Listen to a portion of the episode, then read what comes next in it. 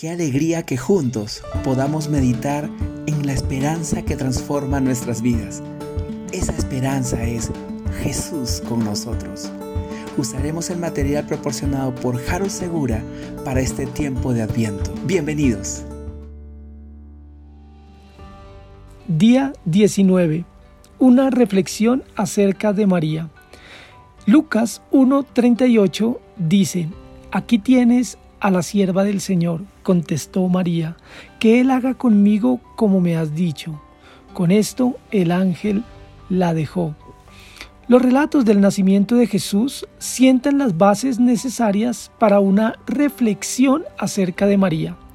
María no debería seguir presentándose como excusa para los que en su nombre dividen la iglesia, sino como aliento, como modelo para los que proclaman el reino de su Hijo y gozan de la gracia de la redención que Él ha provisto.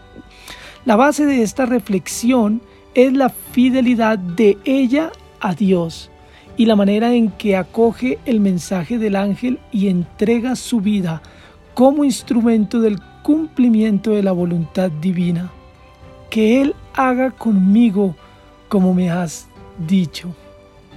Una disciplina espiritual a la que estamos invitados es a buscar la voluntad de Dios en unidad y a someternos también en unidad solo a ella. ¿Y qué mejor ejemplo de sometimiento que María? Ella renunció a sus intereses particulares y a sus planes personales para cumplir con el designio del Señor. María es la bienaventurada de Nazaret, cuyo fruto de su vientre es bendito porque de él provino nuestra salvación.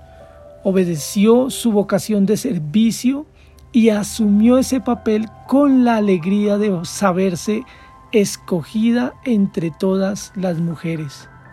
Sus palabras ante el ángel lo dicen todo.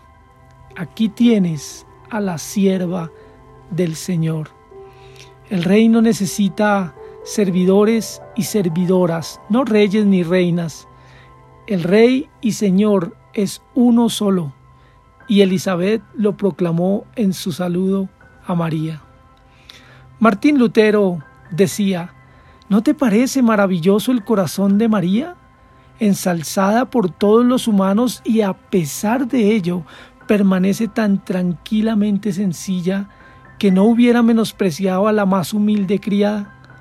Pobre de nosotros, basta con que poseamos algún poder u honor para que nuestro orgullo rompa todas las barreras.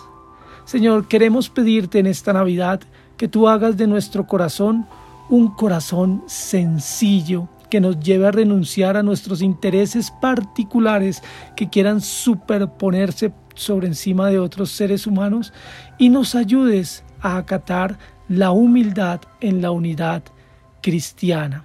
Amén. Gracias por escucharnos. Recuerda que en la Confra Salitre somos familia.